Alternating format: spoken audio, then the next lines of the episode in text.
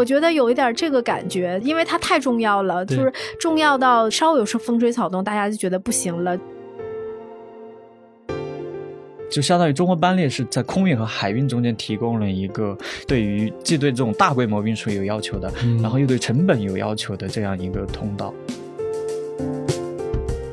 他说：“如果你从全球价值链的角度来考察的话，其实你就会发现，中国在整个价值链条上的地位还不是很高的。”对。你的这个钱在涨，你的工资在涨，那人家为什么还要在这儿？早晚会转走的，就是这个优势肯定会不在。铁路你这条路走不通，你还可以走那条路，它其实受地缘政治的影响可能没有想象那么大。中国班列现在面临的一个最大的一个问题就是它没有回来的货，就回程的货源不足。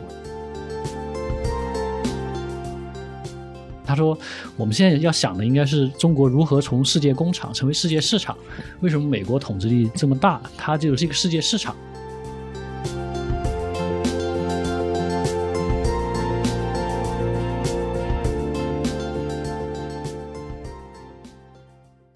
大家好，欢迎来到 Talk 三联，我是今天的主持人，三联生活周刊的记者黄子毅，跟我一起的还有我的同事杨璐和张崇志，请两位跟大家打个招呼吧。大家好，我是杨璐。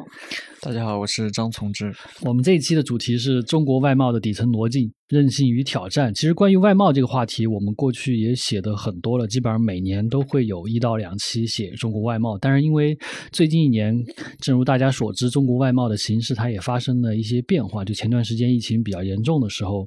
有关中国的供应链往越南、印度等国家迁移的讨论特别多，甚至还一度冲上了微博的热搜。我们这一期的封面其实也主要想关注一下这些话题，当然是由杨璐来写主文，然后我的张张崇志他。也提供了一个全然不同的视角，就是他去到了。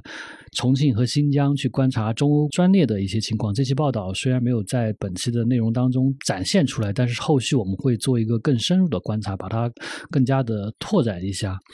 呃，我不知道杨璐，您写这篇主文的时候，你是怎么观察就是最近中国外贸的这个形势的变化的？是不是正如网上大家所讨论的那样，真的有很多供应链要往外迁移，对中国外贸构成了很大的威胁？比如说什么越南、印度要成为世界工厂这种讨论，您是怎么看的？呃，其实是这样的，因为我写这个就有一些前期的基础，因为这几年也跑了一些工厂嘛，比如那个生产女装的，然后各种各样的工厂去了一些。我对这个事儿是就是什么越南会替代中国之类，我对这种就是流量话题，我就是没有任何的想法的。但是呢，因为最近一段时间大家都在讨论嘛，比如说越南的出口已经超过深圳了，或者怎么样，就是确实讨论很多。但是如果你进入到了这个工业领域、制造业的工厂里面的话，你会发现，就这个事儿就特别专业，它是一个每个行业都很复杂的一件事情。包括我去采访，然后我一开始是找了两个采访对象，一个是那个就是北大的于淼杰老师，还有一个是阿里国际站的总裁张阔。然后他们两个人就说，每一个媒体的记者来了之后，都要问他们越南的事情。他们也觉得，就是他们在这个行业里面的从业者和研究者，跟这个大众之间的认知鸿沟差距太大。就是这个事儿，他们也觉得不知道怎么办。就是大约是怎么样？就是前提是这个。然后呢，呃，今年要做，是因为三四月份的时候确实经济很差嘛，大家也很悲观。吴奇就说。呃，看看就是外贸行业今年怎么样？因为去年外贸是一个高点，对对对。但是其实去年在做之前，我们也觉得外贸不行了。嗯。但是我做我第一个采访也是那个问的张阔，就是阿里的那个总裁，然后他就说：“哎呀，今年的外贸其实很好的。”然后我就发现，哦，这个还也是这样，就是我们公众的想法跟真实发生的事情，它的差距很大。今年也是这样，就是今年想知道是是一个什么样的情况，所以才做了，就是今年的这个情况之下。中国的外贸是一个什么样？就是全封闭，各种摩擦，各种这个。然后我就觉得这个地方，一个是我们有探究的兴趣，然后呢，还是我打电话去的时候，张阔就说今年也还不错。他说现在主要大家觉得它不行了，还是一个情绪上的东西，但是不是一个真实的东西。因为我约他的时候，他就说那个时候海关数据已经出来了，就是中国今年的海关数据确实是不错。问了于淼吉。杰，然后于淼杰也说，反正不会差。就是他说现在下结论为时过早，但是呢，去年是高点是四点四万亿，呃，他觉得今年四万亿应该是差不多的。就是他们两个对外贸这一块是认为很稳的。我就发现它很好玩，就是说外贸是一个稍有风吹草动，就是 全国人民就唱衰的一个行业。就是我我也不知道为什么，就是可能中国人天生的就是生于忧患，然后中国人就把这个事儿往最坏了想。对我我觉得有一点这个感觉，因为它太重要了，就是重要到稍有是风吹草动，大家就觉得不行了。采访当中你会发现，我们其实已经跟零八年之前，就是这个行业就不太一样了。对，一个比如说封城对外贸的影响。为什么我们封城这两个月对中国的外贸影响没那么大？因为我问了每一个封城的人，就是我不是采了不同行业的，就是做外贸的人嘛，就是有消费类，有非消费类。我但是我有一个问题，我是问了他们每一个人的，就是说你被封在家里面，你的工厂没有办法生产，然后或者你的仓库那段时间没有办法发货的时候，你的订单会不会流失到别的国家？然后他们就说。说不会，就他就是他说他们的订单就只有服装的订单可能是会在越南，然后他们就说不会，所以这些人他们每个人都会讲到一句话，就是要活下来，就是。比如说，之前我看那个徐小年有一个公开课，他反复的讲，今年中国企业的任务就是要活下来。然后像那个时候，我们作为外行去听这个话的时候，觉得这个话特别悲壮。但是事实上，他们做这一行的人都非常清楚什么叫活下来，因为他的竞争对手面临的是同样的客观环境，就都是中国企业，国外的需求是存在的。然后国内大家都封在家里面，然后谁活下来？只要疫情一解封，那整个国。国外的市场就是被活下来的这些企业分割了，所以我采访的那个他是做这种就是金属加工类，就是定制产品。然后呢，他说他去年做了六千万，他们公司一共十八个人，他去年做八个人，嗯，他去年做了六千万。然后我说，那你今年会低还是高？他说怎么能会低呢？他说我今年的计划是做一亿。我说 为什么？然后他就说，因为他们封在家里面嘛。你看，就是行业特色，因为。首先，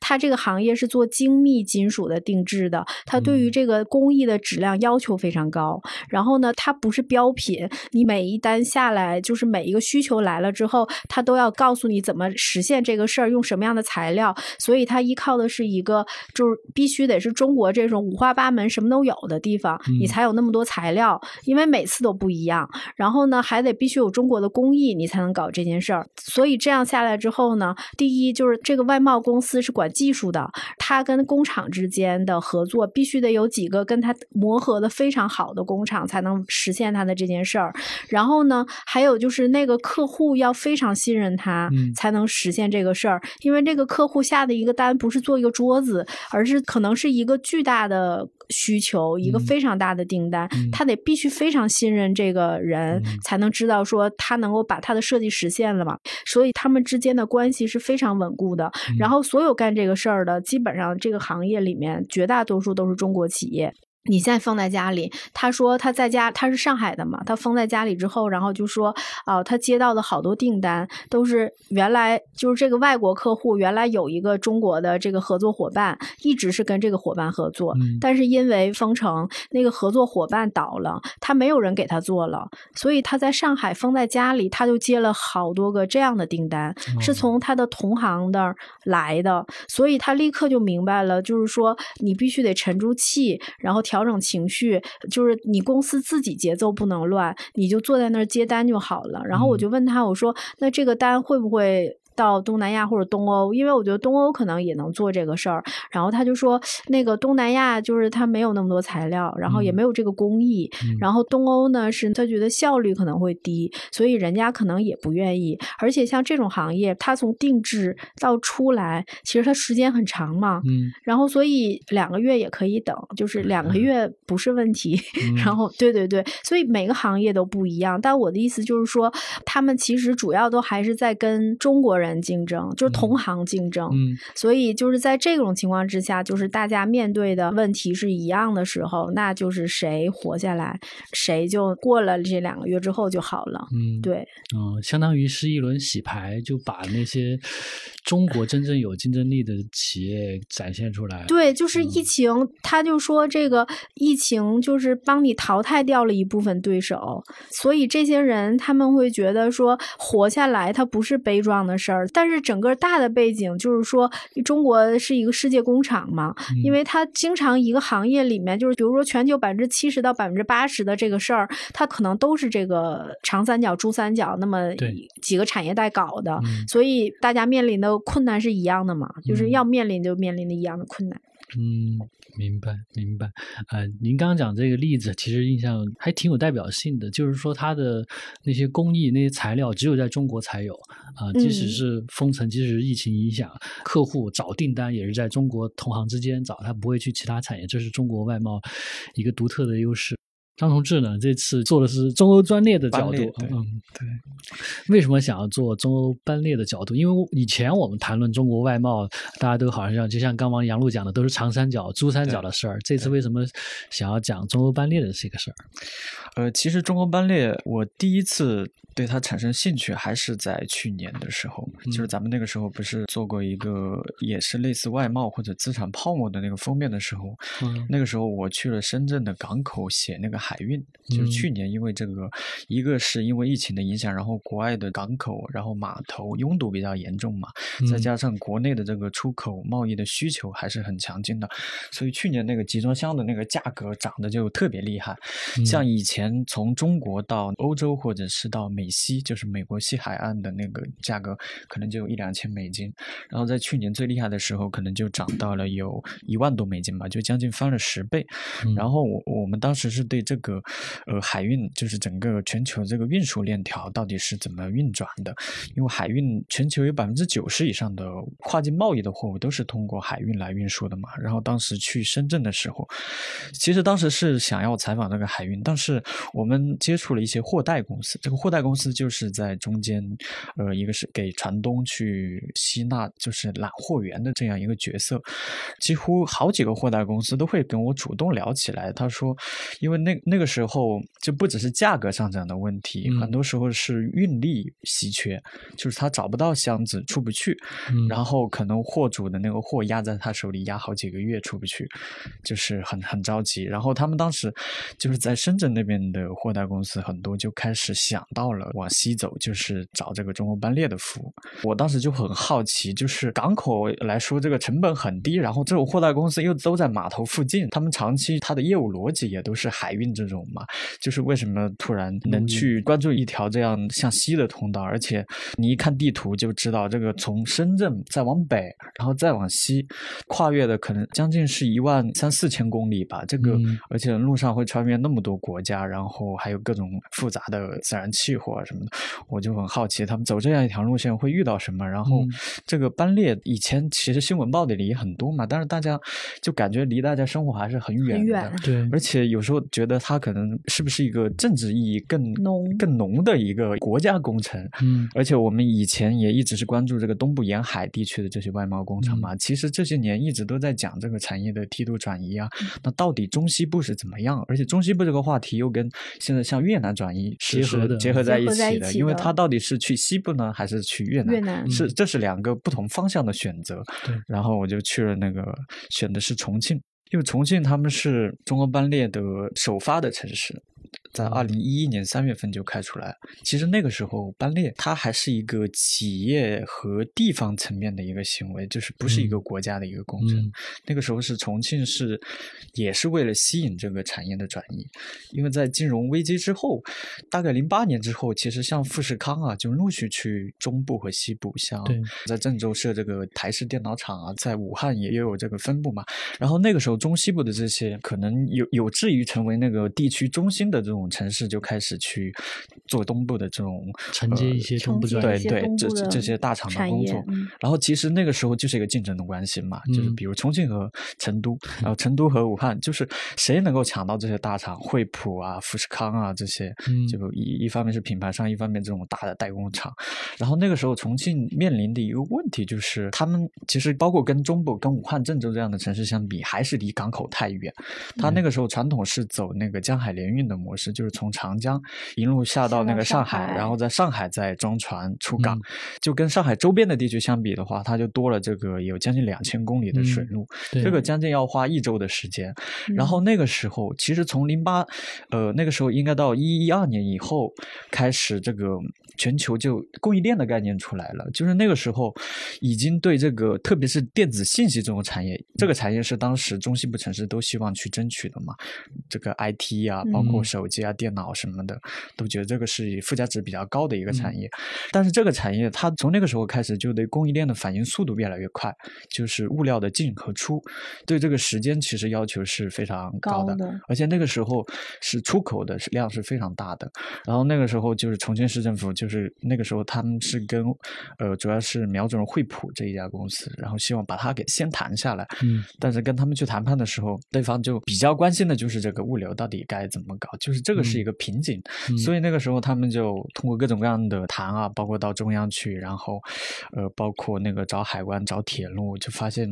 其实往西走就是到新疆，然后到阿拉山口再出境，然后一路向西到欧洲去，这条通道是一直存在的。嗯就是铁路是在那里的，但是以前没有人走过，没有人嗯会、会走这么远。以前最多就从乌鲁木齐到哈萨克斯坦做一个，就两个很内陆地区的一个一个交流呃，而且嗯主要的走的货物可能也是一些矿产啊什么的这种、嗯这种这种东西。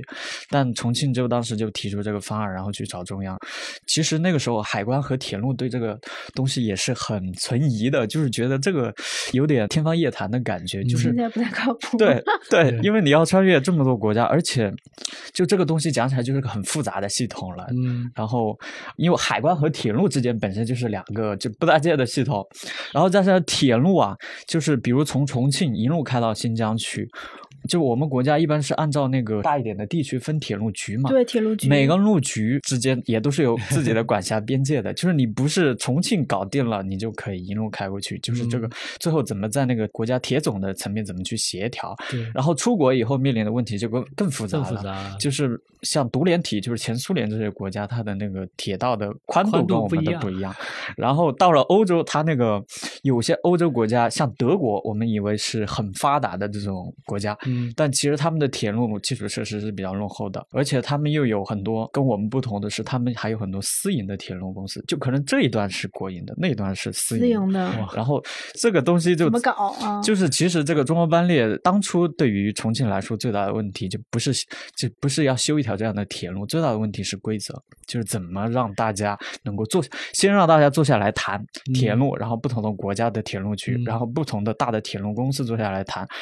谈了之后，然后怎么形成一个共识，然嗯。后再怎么去建立一套规则，就不然的话，这一路就虽然铁路的速度很快，它比海运比在海上走那个运距是缩短了很多，然后嗯。按照铁路的速度也可以很快的就到达，但中途不停的会有卡点，就是你你像过高速公路一样，你到一个收费站，哎，我要交钱，而且到了一个国门，你得经历那个 海关的手续，就像现在到一个地儿，你得要那个省的对核酸一样，对。对对，然后这中间就非常 非常的复杂，但当时他们谈了好几年，就是重庆市政府对这个决心非常的大，他觉得就是如果解决呃了这个问题。解决了它的这个通道就很多元了嘛。你如果是那种对于运输的时效要求没那么高的，比如这种大众的钢材啊、矿石啊，这个也是生产这些电脑所需要的那种那种原料嘛。就是重庆当地本身它传统的产业就是比较重工的那些嘛，嗯就是可以给它提供钢材啊，各种其他的那个就是更前端的那些材料，这些走水运是没有什么问题的，它的成本也比较低。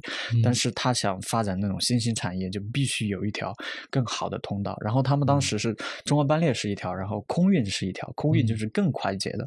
就相当于中国班列是提供了一个在空运和海运中间提供了一个对于既对这种大规模运输有要求的，嗯然后又对成本有要求的这样一个通道。那他们怎么搞定的呢？这个里面故事就很复杂了，就是就是一一年他们是开通第一列，但是他们此前应该是从零八年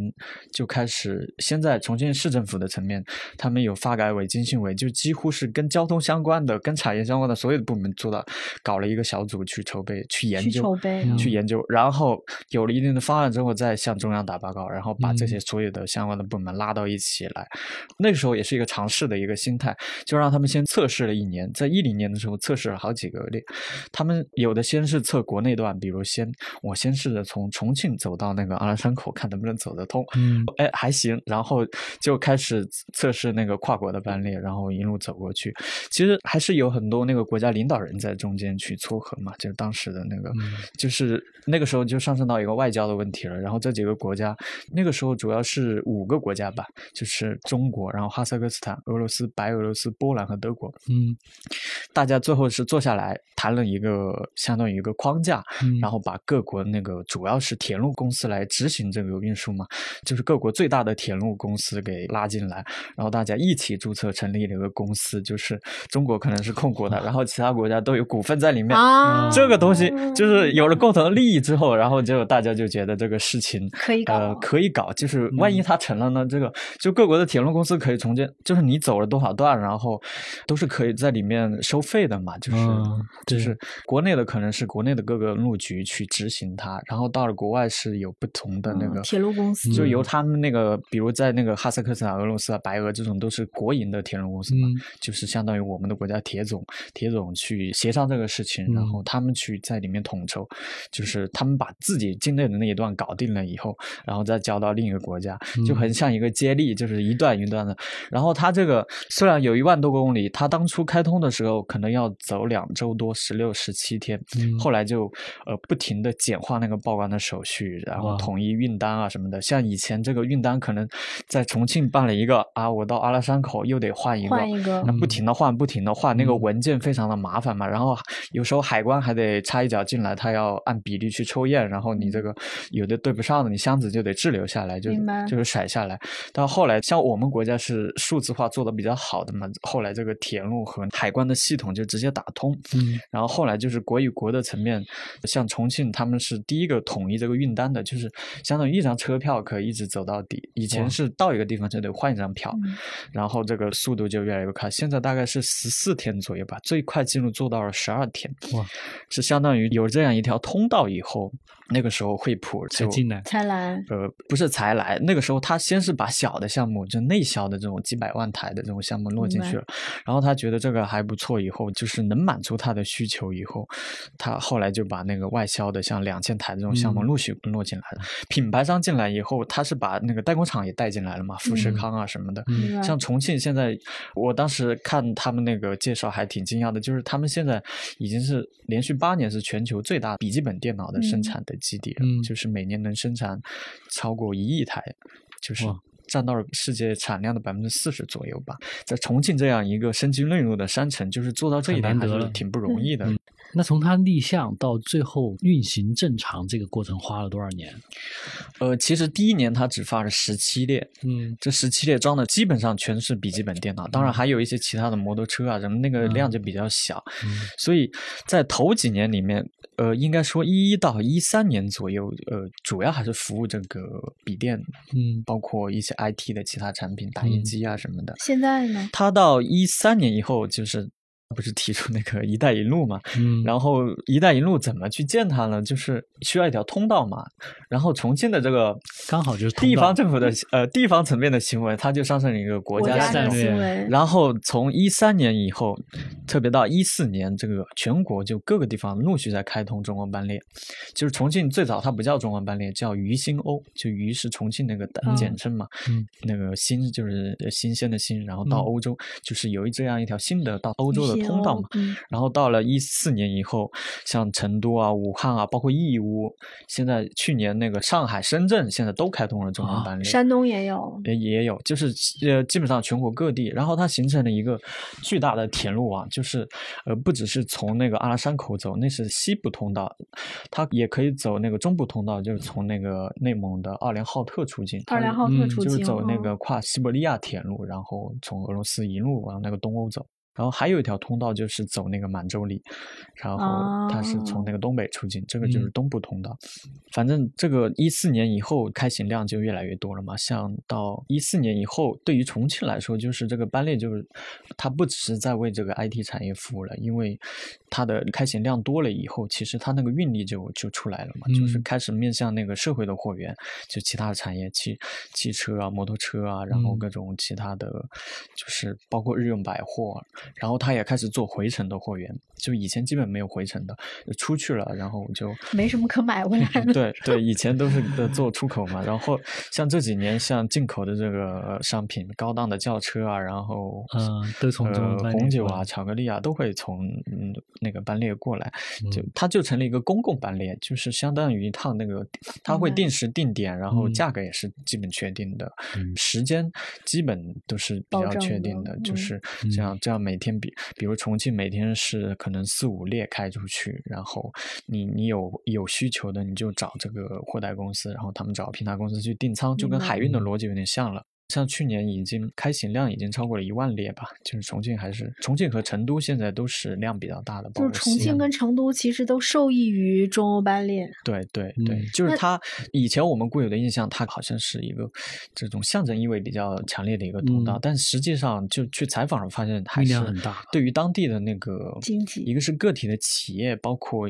当地的这种产业的发展，确实还是有很大的拉动作用的。就是我在那边采访一些企业，有很多就是像。摩托车厂，我采访了一家，像重庆以前是摩托车产量特别大的嘛，对，力帆啊，什么以前江铃、豪爵啊，这种都是在那边生产的。但国内后来城市禁摩以后，他们那个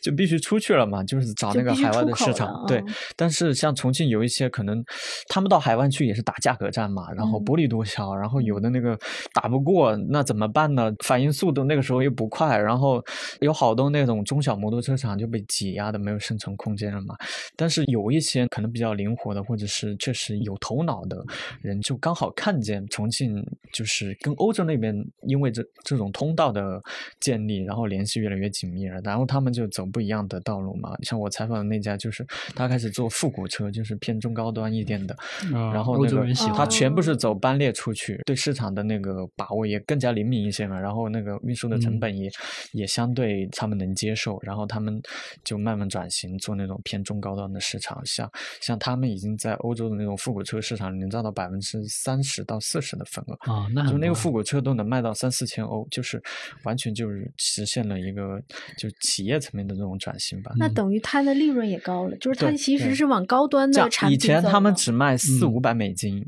就原来很很便宜的这种，哎，那像中欧班列，它的跟海运比，它的那个成本怎么样？成本还是高，但是前些年一直是政府的大量补贴，嗯，应该是。各地都进行了大量的补贴，因为如果没有补贴的话，那个价格还是非常高的。它跟海运比的话，能到七八倍左右吧。七八倍，对，但它是空运的五分之一，嗯，就是它的属于在中间那一档，嗯。但政府会不会算大账呢？因为它毕竟时间更短嘛，就是一年能发的那个班次更多，会不会？嗯，就是比如说它的班次更多，或者它的运力更高，或者是。时间更短，呃，班列是吧？嗯，对啊，班列它的时间你算笔账就知道了，它可能到比如德国杜伊斯堡。大概是十四到十六天左右，但你要走海运，而且从重庆出去的话，至少得五六十天，就这个时间还是缩短了很多的。而且地方政府还是希望用财政补贴的这种方式去撬动它，因为这个物流的通道，你只有它形成了稳定的运输的一个能力以后，它才撑起为一条通道。不然你今天开，明天不开，那给企业的预期就是你这条通道到底走不走？你对对对，万一我有货的时候。后那个你又不走，对对啊，那我怎么搞？这条通道慢慢就废了。就还有一个问题就是，比如说像我们都觉得说成本好高，就是空运的成本好高，或者海运的成本好高。但我这次采访的时候，就会发现，如果你的这个产品，比如说像从志说他运的是那种高档的附加值高的喷布附加值高的话，这些成本可以忽略不计。对，就是对对吧？他是不是也说了？就是你像我采的这些，因为之前比如说我们采。都是做手机壳的，嗯。什么搞这些的，就这些就很便宜嘛，它就你你贵一点就不行了嘛。但是如果你卖一个三千美金的东西的话，那就是成本就对忽略不计，对成本对。就空运、陆运还是海运，这个成本对他们来讲的话就不算特别重要。嗯因为它平均到每一个单项的产品身上的那个物流成本是比较低的。嗯就是你你比如说一万美金，它是走一个箱子，像铁路是大箱，就是四十英尺的那种，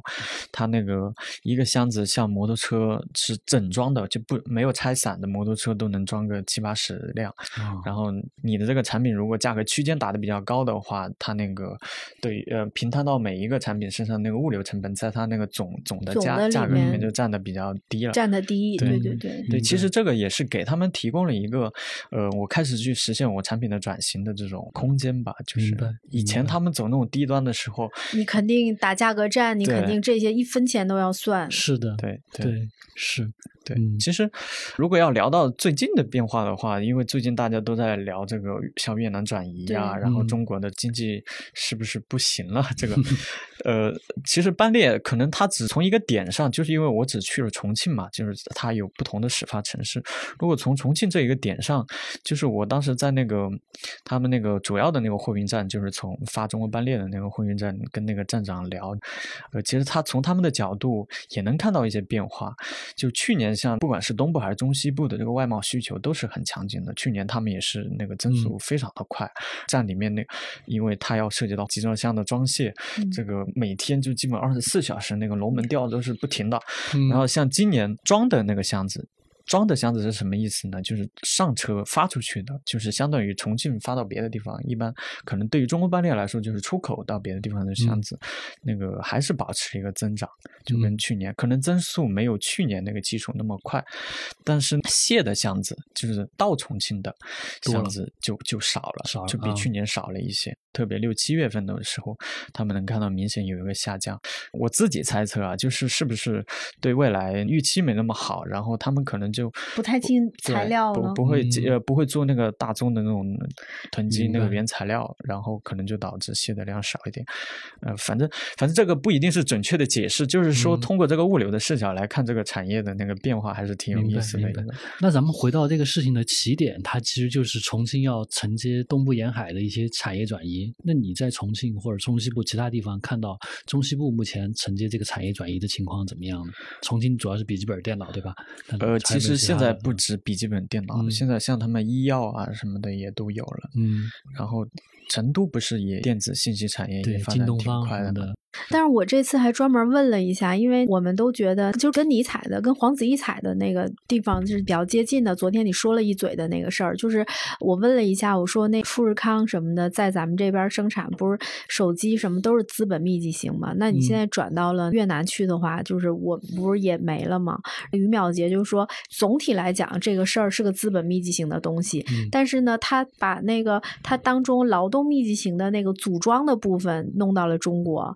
就是咱们干的还是它整个那个里面最便宜的那个组装的部分，嗯然后它整个它所有的就是核心的技术那些东西都是在别的国家弄完之后就运来的，就是你说的那种嗯模块化嗯生产。对，所以他说，其实呃，我们就是看到，虽然我们在生产手机，但我们做的是劳动密集型的那个那一块儿，所以这个地方要转走，就是也是大势所趋，就是很正嗯常的一件事情。对对，这次我是采访了一个学者，他他是一个在日本的华人学者，就是他会很关心中国的这个经济和外贸出口形势，但另一方面，他可能比中国学者会更多一些全球视野。他就提到了这个问题，他就提出了一个全球价值链的概念。就什么叫全球价值链呢？就是我们常说供应链，供应链都是指一个产品被制造出来被供应给客户是这个概念。但全球价值链呢，它就是一个产品从研发、设计到生产到销售，它是一整条链条，它是考察这个的。他说，如果你从全球价值链的角度来考察的话，其实你就会发现，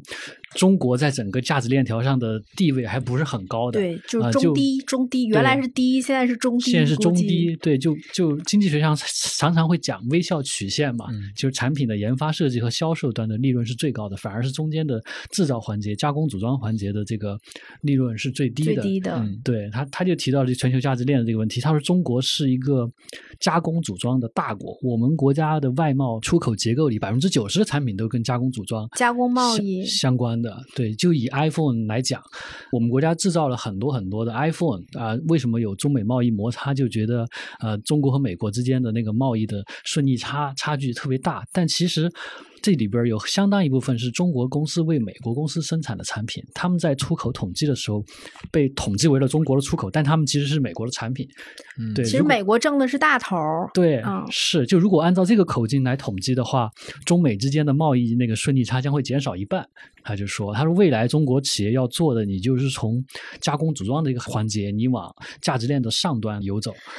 对，如果对外贸感兴趣，其实大家应该多看一看，就是于淼杰老师的文章，就我嗯这次采访的国发院的副院长。你会发现，因为我看了，就是他最近这些年吧，十年以内的这个论文和文章，嗯你会发现他有一个研究，他经常会讲到说，呃，中国的加工贸易是多少比例，一般性贸易是多少的比例。他嗯为什么特别在意这两个数字？就是你说的，就是价值链的问题。嗯加工贸易就是我们把人家的东西拿来装一下，然后就走了。一般性贸易呢，就是我们要进一些材料来，就是嗯我们要需要一些技术含量去搞，就是能够分到价值链上，可以分到更多的利润嘛。嗯然后现在来讲的话，就是比如说在九十年代，可能中国百分之九十都是加工贸易，但是你看现在，比如商务部，就是最近的海关和商务部的数据里面，它也会讲到说我们的加工贸易的比例在下降，嗯然后那个一般性贸易的比例在上升，就是我们确实一直，所以这些都是中国外贸的变化。嗯还有一点特别好玩，于老师讲到印度的问题，嗯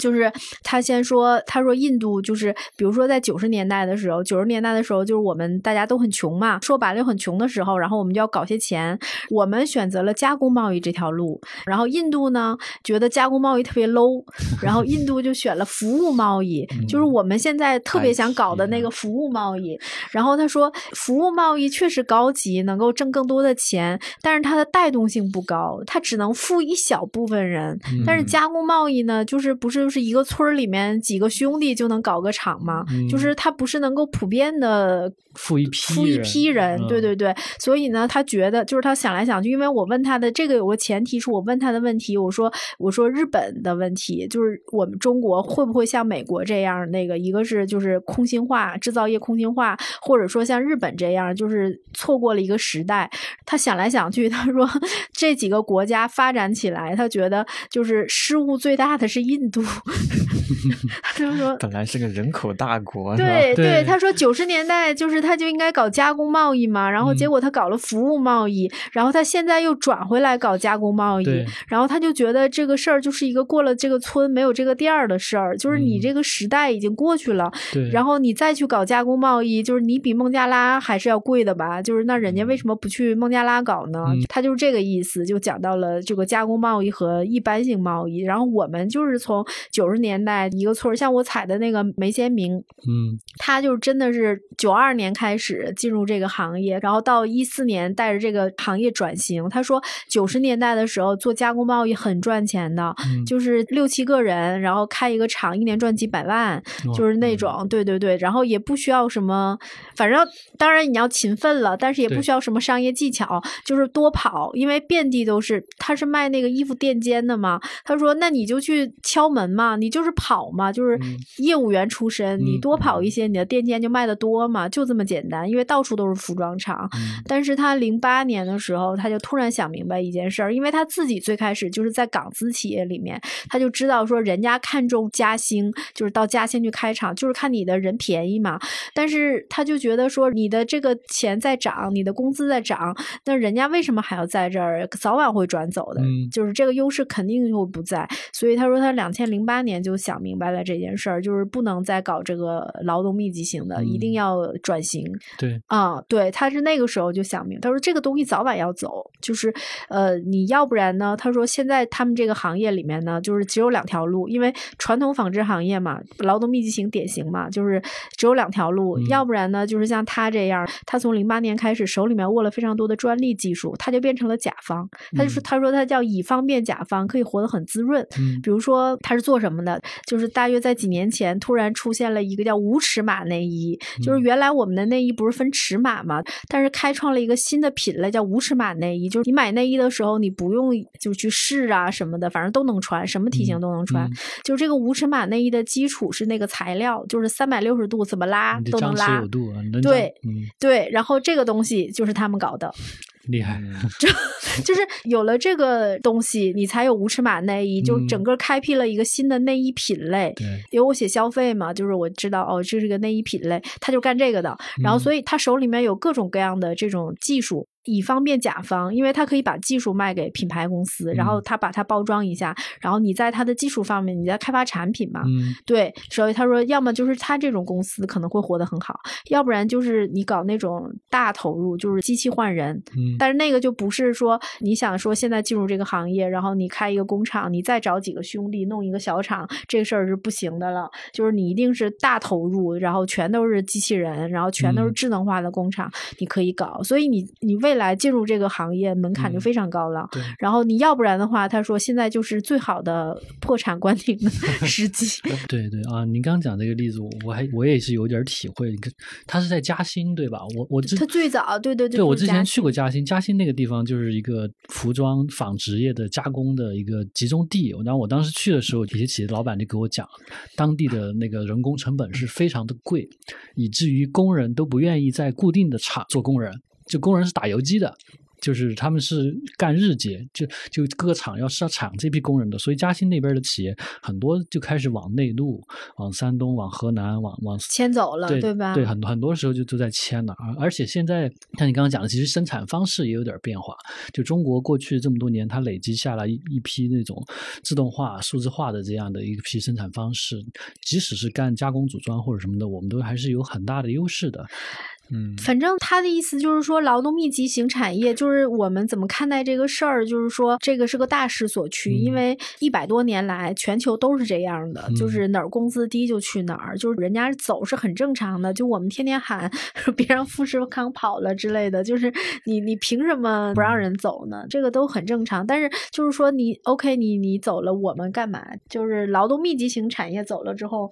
我们干嘛？要不然你就搞科技嘛，你就、嗯要不然你就做高级嘛。还有就是他们说，比如说现在张阔的意思就是他觉得我们现在形成了一个更大区域的分工协作，嗯就比如说现在那种服装在越南生产嘛，就是像阿迪啊、耐克都过去了。嗯但是呢，还有就是我们可以卖给他们原材料嘛，就面料嘛，因为中国纺织业是全产业都有的，然后我们可以卖面料，然后还可以卖机器，啊、对对，就是他说从前可能在日本的机器全球的占有量很高，但是现在中国也很好了，就是可以卖机器给他嘛。对对对，我这次这次做稿子还看了另外一个社科院学者的书，他就是专门写论文研究中国转移到越南、印度这些产业结构的不一样，就发现其实中国和越南并不冲突，因为中国和越南目前的产业结构是有很强的互补性互性补。性，嗯对，因为目前越南干的是中国，比如说九八年、零八年干的那事儿，干的事儿就是加工、组装各种原材料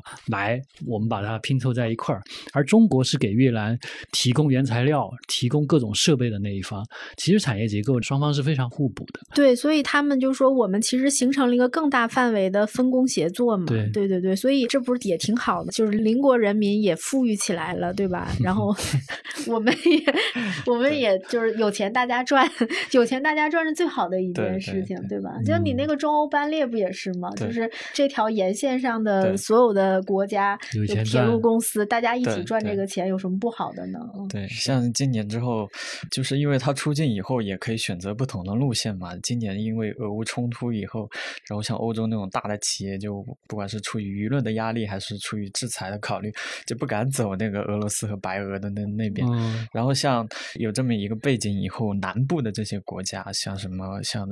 因为它也可以走那个跨里海和黑海那个路线，嗯可能会经经过这种格鲁吉亚或者是欧亚内陆这种种小的国家，然后它还可以绕到南边去走那个阿塞拜疆，就一路往东到土耳其，然后进入像罗马尼亚这些国家。然后这两条线路上的这个国家就就今年声音就比较大，说要投资这个改造铁路的这个设施，就是然后也要入股，对，希 也不一定是入股，就希望这样一条班列的通道能够更多的更多的从他们那边走。对，就是这个其实不只是考虑到铁路能够获得一些这种路费啊这种呃利益上的分成，就是还是希望这个通道转移到他们那边去以后，他们也有了自己的一个出海的一个通道，就是可能也也也在产业方面啊，或者是在这种呃跟其他国家这种经贸来往方面更加方便了。就是中国人的要想富先修路是吧？对对，因为张同志刚讲的时候，我还在脑子里边还在想，我说像这个中欧班列，它会不会受地缘政治冲突的影响会比较大？后边我想其实不是这么一回事儿，因为铁路的话你选择很多，你不像航运，它只有固定的通道。铁路你这条路走不通，你还可以走那条路。它其实受地缘政治的影响，可能没有想象那么大。那现在什么样的产品会选择中欧班列比较多？还是呃附加值高一点的，高一点。像汽车，像重庆什么长安、长城都在那边有厂嘛。嗯。汽车，然后就是那个电子信息产品比较多。嗯。然后包括摩托车，也有一部分日用百货，像义乌那边那个小商品走走这一条线的也多，也多。对，高附加值的小商品。对对。对，嗯，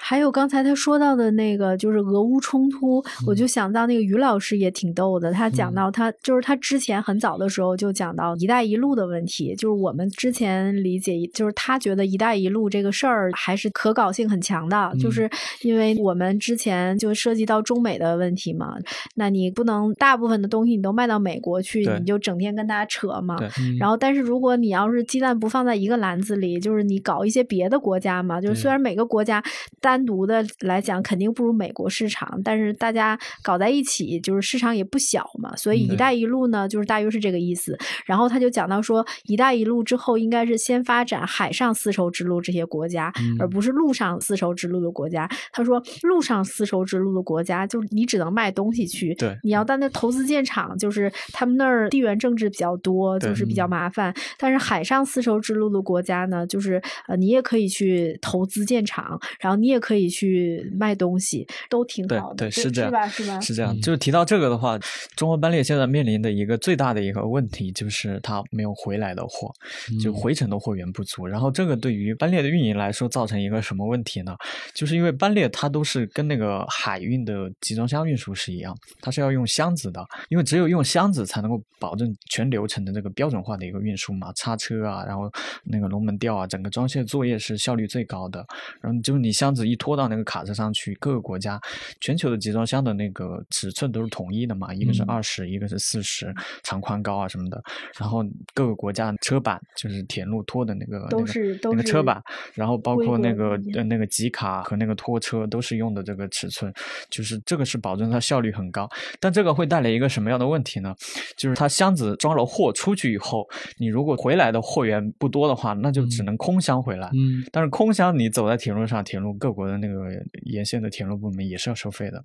所以它成本就造成造成它的那个运营成本很高。其实我去年写海运，海运也存在同样的问题，因为这个是跟中国的这个贸易结构有决定的嘛，就是中国还是出口远远大于进口嘛，因为我们是一个世界工厂。海运也是一样，就是集装箱出去以后也是很少能装着货回来。那但是海运它可以，就是比如去了美西的那个船，然后它把货卸下来以后，当我可以再拉上一批那个空箱回来，它那个成本是没有铁路高的，成本是相对可控的。就是我那个有一批是装货的，另一批是装空箱的，那那还可以能接受。但是铁路的话，成本就贵了，本身就非常高。然后你还是空箱回来的话，那个均摊到这一个线路的运营上的那个综合成本就那那这沿线我们都没有什么东西可买吗？从一四年以后开始做那个回程货源以后，就开始去像什么瑞士的巧克力啊，然后芬兰的这种，就是主要还是那种包括生鲜，然后一部分高档的医药，然后高档的汽车可能能回来一部分，但这个货量还是远远不够的，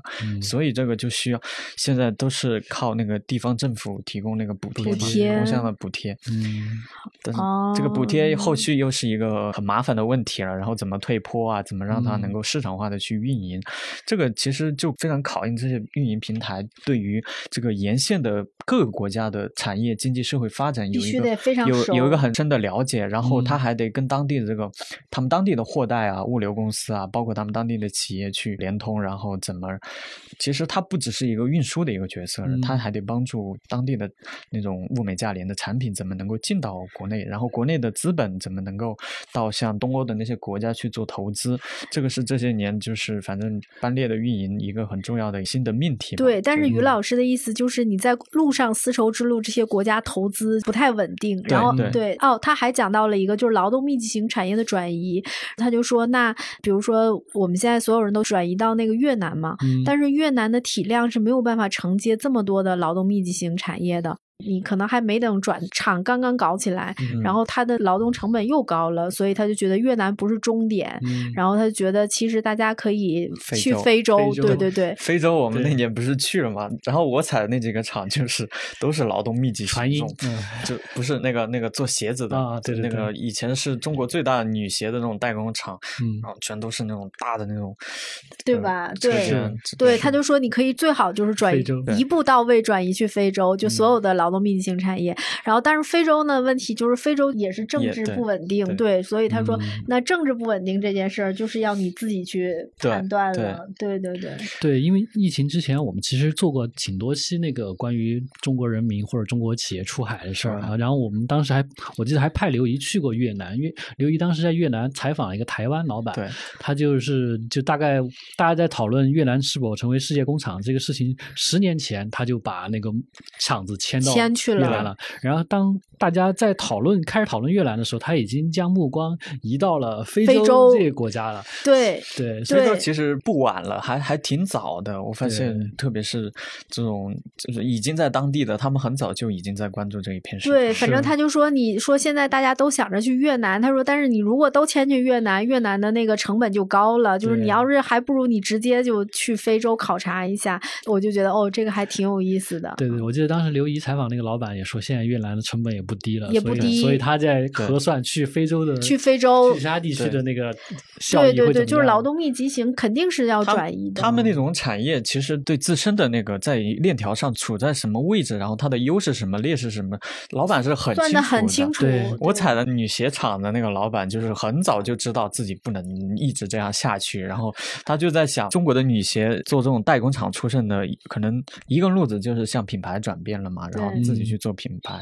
像他这种，他还是想给那种比较高端的女鞋去继续做代工，嗯他就得想这个怎么把自己的成本降下来，所以他很早就去埃塞俄比亚拿了很大的地，就是那种、那种哦。就能占大半个山头的那种，然后就反正跟当地政府搞关系嘛，就是嗯。这个是中国人很擅长的那对对对一套嘛，就是把那个像什么总统府层面的那个关系搞定你以后，然后当地拿地啊，然后啊一路畅通。怎怎怎么怎么去建厂就非常的容易，然后又能把自己推到像什么中非合作的这种呃明白那种层嗯面上面，然后但是他们也是面临一个问题，就是一个是政治不稳定，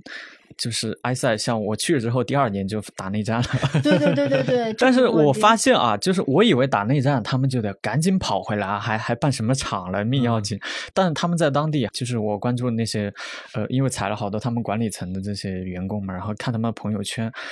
就是。没什么改变啊，就是每天还是正常 干活，然后去埃塞到处玩儿什么的。嗯发现可能有时候对局势会有点担忧，但是他们那个工厂，就是反正从我从他们那个朋友，因为后来也没有聊过嘛，就是从他朋友圈里看出来，他在至少他个人在当地的生活还是很正常的。然后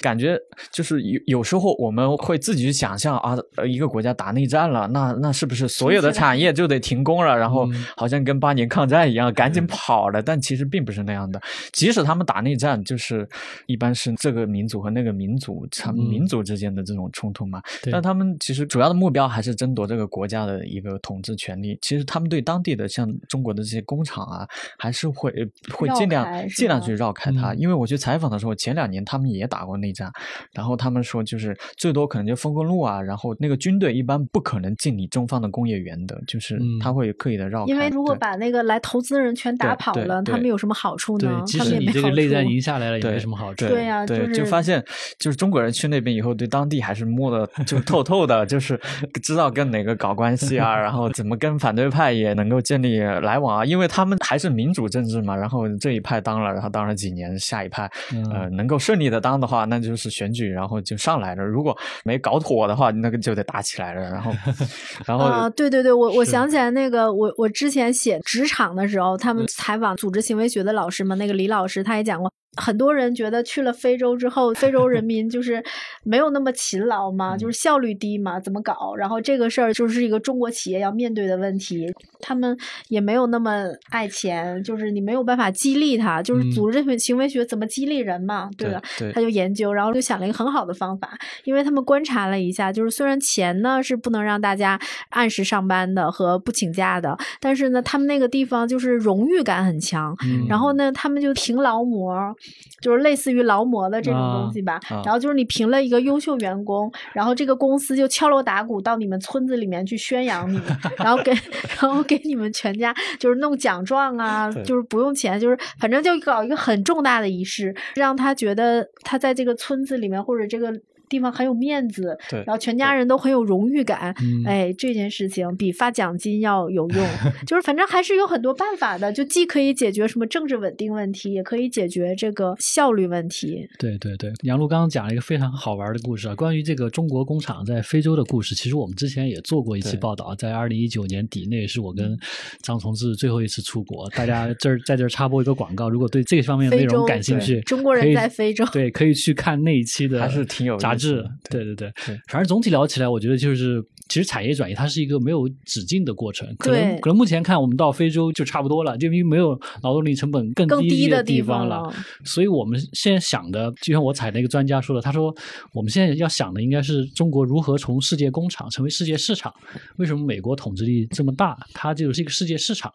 对杨璐这方面，你这次采访有没有什么好的观察？首先，先讲一个中美问题，就是之前因为我对这个稿子比较难写的一个地方，就是我之前看那个，因为我们不是专业学外贸的嘛，然后你就会发现，就是美国对中国的贸易战，它有非常非常多的招数，然后也推荐大家看那个于淼杰老师的书，他说总的来讲就两招，一种是关税壁垒，一种是非关税壁垒。而且他说，随着中美的经济越来越接近，这个摩擦一定会越来越剧烈。所以他为什么说大家不要把鸡蛋放在一个篮子里面？就是你先搞一些别的市场，就是因为如果你特别剧烈的时候，你一定要有别的市场来支撑你嘛。他是这个意思。然后中美问题反正就这样了，就是你没有办法解决。就这个事儿，你一个外贸公司的老板，我解决不了，解决不了。对，这这个事儿，你说搞一个行会去解决，就是都解决不了。就这个事儿，我们根本管不了美国在干嘛，你你根本就搞不了，你只能说，反正他在干嘛的情况之下，炮弹打下来，我们躲着这个炮弹走就就可以了，大约是这么回事儿。然后呢，但是他说中国的下一个资源禀赋是什么？他就说，就看中国能不能成为一个统一大市场。嗯嗯，一个统一大市场就是你刚才你说的，中国成为一个大的消费市场。你成为一个大的消费市场的话，因为现在大家都讲说要脱钩，要跟中国脱钩，要搞那个短链化。话就是说我回到日本去生产，我回到德国去生产，但是你你怎么能够让人家不走？如果你是一个巨大的市场的话，那他一定希望我在，比如说他为什么可以回日本生产或者回德国生产？这个理论就是说，如果你变成一个资本密集型的行业，你不太依靠劳动力的话，你一定要贴消费市场近。比如说你生产的这个东西，你就是为了销售给德国人的，那你在那个地方，你反正其实人工成本不重要，你在那个地方。投资买五十个机器人，它就能生产，你不就完全可以吗？对吧？就是所以你要贴着这个消费市场。但是如果你中国是一个巨大的消费市场的话，你不在中国生产，然后你你回到德国生产，然后你再卖回中国来，或者回到日本生产，你再卖回中国来，那你何必不在中国生产呢？就是你你怎么脱这个钩呢？对吧？所以这是一个问题。就是如果我们成为一个巨大的消费市场的话，统一大市场，这个脱钩问题你是可以不说解决掉的话，但是所有人想离开中国的时候，你都要考虑一下，你要不要放弃这个市场，这是一个问题。然后还有一个问题就是说，从生产的角度来讲的话，如果我们是一个巨大的统一市场的话，我们现在所有的科技创新还会被摊薄，嗯，就是规模效应，规模效应，对对对，所以呃，现在我们是达不到的，那这个肯定是。然后还有一个问题就是说，我们现在是非市场经济国家，比如说为什么要争一个？就是我们总看新闻，我们去谈判，总去说呃那个美国、日本什么欧洲不承认我们是一个市场经济国家，说我们是一个非市场经济国家。如果我们是一个市场经济国家的话，就是比如说他们不是对我们进行贸易制裁嘛？贸易制裁的话，可能那个税就要百分之九十八。但是如果我们是一个市场经济国家的话，那个贸易制裁的税只有百分之三十七，那还是降了很多的嘛。所以这个事儿是值得争一下的。但是我们之所以还不是一个市场经济国家，人家不承认，就是因为我们的要素啊，就是我们还没有形成一个统一大市场，我们国内的就是壁垒还是很多的。然后这个事儿是一个问题，所以人家不承认呢，还是。有一点点道理，但是有没有道理的地方在于，于老师说，那中国现在的市场化的程度肯定是比一九五零年的美国是高的。那一九五零年的美国，你认为它是一个市场经济国家？你怎么认为中国现在不是一个市场经济国家呢？就是我们可能没有那么成熟或者完美的市场经济国家，但你要说中国不是市场经济国家，这个也是他觉得还是政治上的考虑。但是事实上，我们确实在往那个更市场经济的那个走。就是统一大市场很重要，就是不管是对于内贸来讲，还是对于外贸来讲，还是对于这个脱钩来讲，都特别重要。嗯，对，刚刚杨璐讲的非常嗯透彻，其实也给张同志的那个中欧班列提供了一个解决方案，就是说。只要我们成为一个大市场，它可能回程的时候，它那里边的货物会越来越多，越来越就是你像我，你就说统一大市场，因为他讲了几个，比如人才的流动，我们户口对户籍你都没有办法解决，对吧？要素你贷款，你国企和民营企业，你你贷款的不对的歧视，对，有很多歧视的，就是你就听起来就是那，因为那天于淼杰老师说统一大市场大有几个要素，他说完之后，我说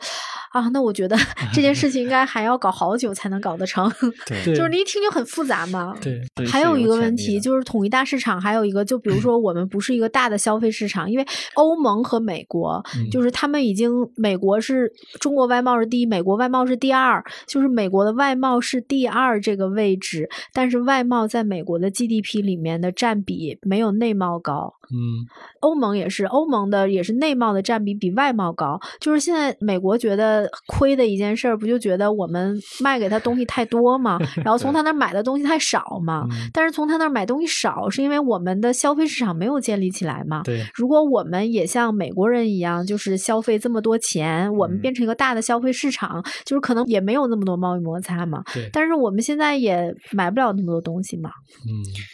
对，人均可支配收入还有待提高。对，就是我们不是一个，就是我们从一个很穷的一个状态，然后现在稍微有了点钱，但是你跟那个欧盟和美国人的消费力比的话，那我们还差很多嘛。所以我们现在只能靠外贸挣钱。所以为什么中国人都非常关心外贸的数据？然后外贸稍微有点风吹草，大家都特别担心，因为我们的收入很大的程度上是来自于外贸的。对，但如果是国内的消费市场，消费可以拉动经济的话，就是可能我们就没有这么担心外贸了。但问题现在就是我们的消费市场没有起来。对对。但是如果你谈到消费市场没有起来，那又是一个大话题，又是一个巨大的话题和一件大家解决不了的事情。就是，那就是说，哦，那大家要买房，大家要养老，大家要医疗，就是就可支配收入还没有到发达国家那个程度。对，就是你就想想这每一件事情。所以那个就回到班列的身上的话，就是我我那个在最后一部分要要写的，其实就是说，其实做进口口比做出口是难多了。就是对于嗯各个城市、各个地方来说，就是在地方的层面，你要想那个争取到跟海外市场的这种互动更加密切，就是其实做进口不只是意味着就是我把东西买过来，然后吃嗯掉了、用掉了，其实中间是有很多信息啊、资讯啊，包括资本的这种流动在里面。嗯，对对，听起来是一个非常任重道远的。对，反正就是变成一个你听起来说哦，现在统一大市场，统一大市场里面就觉得哇，这是十年也不知道搞不搞得到门定。道很多。但我觉得这里面这些年情绪的那个变化是挺有意思啊。咱们一八一九年做那么多那个产业链啊、转移嗯的这种封面，包括企业出海的这种封面，那个时候社会的情绪是觉得我们中国的企业终于能出去了、投资了，然后这个好像是我们实力壮大的一个一个表现、一个象征。但是现在我们在聊啊，企业要出海，要要去越南投资哇，中国经济是不是不行了？就是对对对对就那个对所以情绪的对对对，所以情绪变化很大，但是嗯掉了事实个头，对对，但是事实上，就比如说，如果是中国的企业出去的话，那他还是赚外汇嘛，没什么不。就你想想，如果我们中国有那么多企业可以到国外去投资开厂了，而且它可能原来是大的公司才可能开得起来，现在比如说我们采的中小企业，它也能在欧洲开厂，它能在嗯越南开厂，它能在马来西亚开厂，其实这不也是一件好事儿对吗？，我对对觉得那个互动是很重要的，，对这是对对对，就是不然永远只是一个世界工厂。啊，对就是你你说明你还是有实力了，你才可能到海外去开厂嘛，对开公司，建一个国际品牌，不都是挺好的事儿？对对，所所以我觉得像杨璐昨天发的那朋友圈说的挺对的，不要用二零零八年的视角来看现在的中国出口和中国外贸。对，我是觉得就是我们有很多判断和很多，就确实也是大家对这个行业也不了解，然后我们中国其实发展特别快，但是我们的好多的判断其实基于很多年前的一个事儿，还在讲这个事儿，我就觉得好多个话题都是这样的，外贸也是一个这样的事儿，对。但是说实在的，我觉得真的是外贸太稳了，起码到这几年这么困难的一个情况之下，就是外贸行业。对，我看了了那个那个数据，因为你看封城的时候那个情况还挺严重的，但是你看最后看国家统计局公布那个数据，你会想，哇，中国那个进出口还能增长这么多？那那都封城封成啥样？怎么还能增长这么多？对，而且是去年是历史高位。你在去年历史的高位的情况之下，你又增长，你就觉得说，哇塞，还幸好还有外贸挣点儿钱。嗯，这个这个，我上次做那个汽车供应链，他们讲的也挺多。就是我们这一次知道上海疫情的时候，整个全国的汽车那个产业链中断了好长一段时间嘛。其实，在二零二零年武汉疫情的时候，也封了也很长一段时间。但他们当时就说，就是工厂的弹性是很大的，就特别对于中国工厂来说，他们封了有两个多月以后，下半年很快就追上来了，就是它那个嗯产能是可以恢复的，嗯然后加班加点去生产。就任性吗，对，所以中国外贸还是有自己独特的韧性的。今天杨璐和张同志两位也带来了非常精彩的分享和观察。呃，如果大家想了解更详细的内容，我建议大家去读一读本期的杂志。通过他们的播客和我们的杂志，你们应该对中国外贸目前的现状，包括未来面临的一个挑战，有一个更全面的了解。那今天非常感谢两位老师做客来到这里。哎，如果大家对中国外贸其他领域也感兴趣，可以读一下我们之前的一些文章，包括这次我们已经谈到的越南、印度、非洲，我们之前其实都有深入的采访过。那今天先到这里。下一步应该去新加坡看一看。对，说金融不是转到那个什么新加坡？哎，对，就是他们说，哎呀，这个去越南的都是小。